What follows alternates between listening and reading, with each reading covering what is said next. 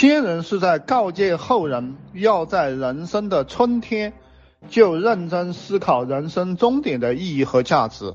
其引申意义有三：一，凡事要有目标。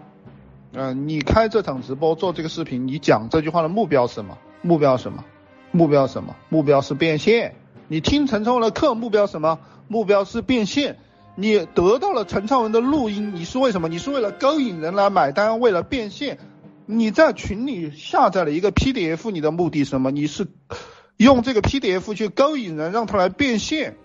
你讲陈昌文这个名字是讲品牌，讲陈昌文变现课，陈昌文的变现课是为了勾引别人为这个品牌买单。你搞到钱是为了变现，就是说凡事要有目标，人必须要有目标。你没有目标，所以你是个傻逼，你不知道你在干啥，对不对？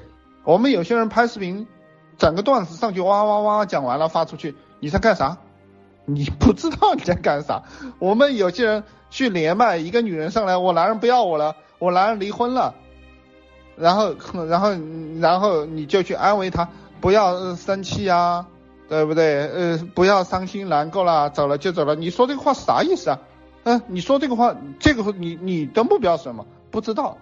那么，如果以变现为目标，我们该怎么讲？你为什么把男人搞丢了？优质男人搞丢了？因为你没有学习男人的刚需。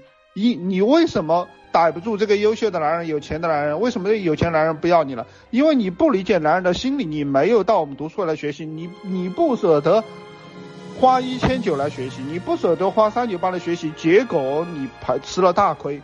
下面有她这么蠢的姐妹继续跟她学习，聪明的姐妹、长得漂亮的、有钱的。